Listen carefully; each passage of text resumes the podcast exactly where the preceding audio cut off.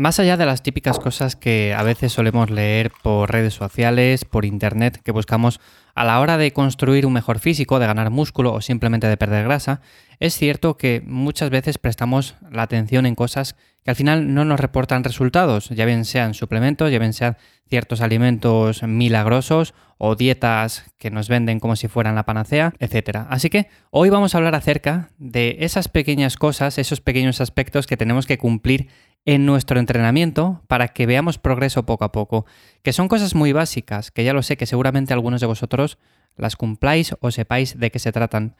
Pero a veces es bueno repasarlas para ver que el 80% de los resultados que podemos obtener vienen a partir de esto. El 20% restante es que si ayuno intermitente, que si timing de comidas, que si suplementos que podemos utilizar, que si distribución de macros, en definitiva, todo esto. Pero el 80%, que es en lo que más se falla encima, son cosas muy básicas y que podemos hacer desde un principio bien. Así que vamos a repasar todo esto. Ya sabéis, como siempre, que me encontráis en ivyamazares.com y ahí os echo una mano para ganar músculo y perder grasa. En definitiva, entrenar mejor. Os dejo los enlaces, como siempre, en la descripción del episodio. Bueno, la primera de las cosas que para mí es fundamental, sobre todo cuando empezamos a entrenar, y el objetivo es ganar músculo, es que debemos de consumir más calorías de las que quemamos. Aquí la primera ley de la termodinámica es bastante sencilla, es muy simple, sé que algunas personas pueden decir, es que eres muy simplista diciendo eso porque es mucho más que calorías. Ya lo sé, es mucho más que calorías, pero si no consumimos más de las que quemamos, poco vamos a hacer.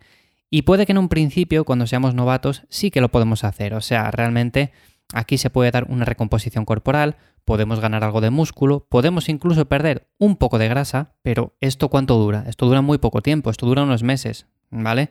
Así que si planteamos algo bien desde el principio, sabemos que tenemos que consumir un poco más de calorías de las que quemamos a lo largo del día. Sabéis, por cierto, que tenéis la calculadora en la web, en el apartado muy sencillo de recursos que pone ahí calculadoras. Bueno, pues podéis calcularlas y de hecho es algo que se utiliza bastante, o sea, me lo estoy comentando. Hay personas que lo utilizan en su día a día, sobre todo para calcular la proteína que tienen que consumir, o sobre todo cuando empiezan una nueva etapa de volumen, de definición, bueno, pues ahí tenéis la calculadora. El segundo punto importante es el tema de distribuir bien el entrenamiento en cuanto a volumen, frecuencia e intensidad. Ya sabemos que el volumen es la cantidad de trabajo que realizamos, la frecuencia es el número de días que entrenamos a la semana un grupo muscular en concreto y la intensidad es lo cerca del fallo que estamos dentro de cada serie. A ver, con la frecuencia, una puntualización aquí. No hace falta que planteemos el esquema de 7 días tradicional, de lunes a domingo. No es necesario.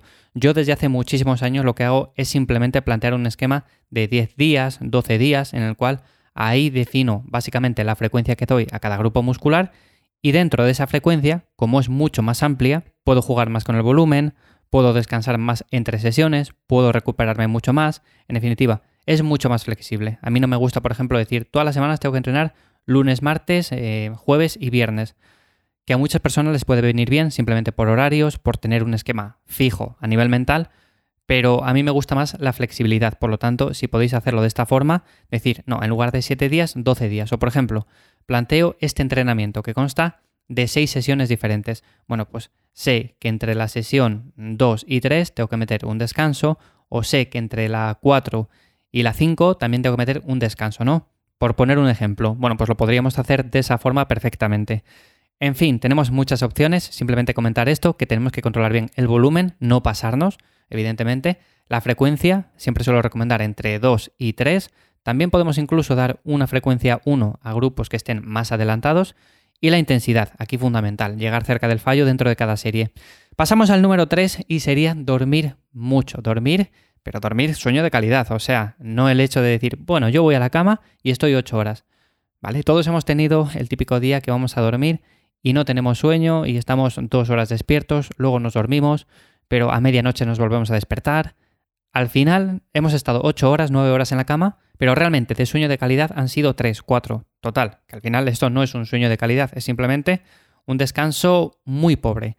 Así que para mejorar esto lo que tenemos que hacer es básicamente tener unos horarios más o menos fijos, no hace falta que siempre sea milimétricamente a la misma hora, pero sí más o menos parecido. O sea, si por ejemplo nos vamos a dormir a las 11 de la noche, a las 10, a las 12, a las 9, la hora que tengáis, bueno, pues que sea más o menos siempre la misma y la hora de levantarse más o menos igual porque si lo trastocamos un poco el fin de semana o cambiamos entre semana mucho este horario, lo más probable es que unos días pues vayamos cansados a dormir y sí que durmamos bien, pero otros días descansemos bastante mal, y suele ser por esto.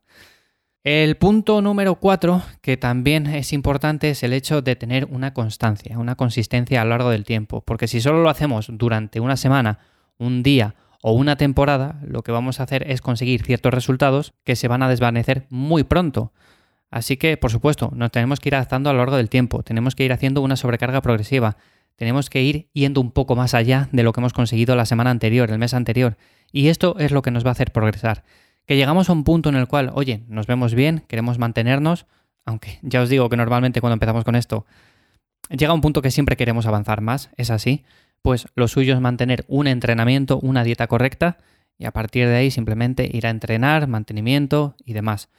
Pero el hecho de dejarlo, el hecho de no tener consistencia y de un día para otro decir, bueno, pues he llegado a este punto, ahora quiero mantenerme, dejo de entrenar, dejo de alimentarme bien, esto lo que va a hacer es que se desvanezca todo ese esfuerzo, todo ese resultado y no consigamos absolutamente nada. Tendremos que volver al cabo de un tiempo al entrenamiento de nuevo y volver a recuperar eso que hemos perdido. Por supuesto, para evitar esto tenemos que generar adherencia y tener un plan que nos guste. Así lo vamos a mantener. Y bueno, simplemente por comentar el punto final, aunque ya lo he destacado en los anteriores, es el tema de progresar, la sobrecarga progresiva, que lo he dicho muchas veces aquí ya y os voy a rayar la cabeza de tanto decirlo. Sobrecarga progresiva, sí, necesitamos mejorar, tanto en kilos como en repeticiones, para mejorar la masa muscular y el estado físico. Y esto no hace falta que sea cada semana, porque al principio puede ser muy sencillo, pero con el paso del tiempo nos va a costar más. Así que sí, puede que sea cada dos semanas, cada tres semanas, cada un mes, pero bueno, siempre tiene que haber ese progreso. Para verlo de forma sencilla, simplemente tenemos que ver lo que estamos haciendo a día de hoy y compararlo con lo que estábamos haciendo hace un mes, hace seis meses y ver si es más, si es menos.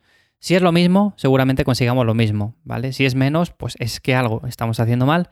Y si es un poco más, por poco que sea, bueno, pues es que vamos por el buen camino. Así que nada, hasta aquí el episodio de hoy. Simplemente comentaros estos puntos que me parecen muy importantes a la hora de ganar masa muscular. Por supuesto, otro día puedo hacer otro episodio hablando de los puntos que me parecen importantes a la hora de perder peso, más bien a la hora de perder grasa. Así que nada, sin más, nos escuchamos mañana de nuevo. Chao.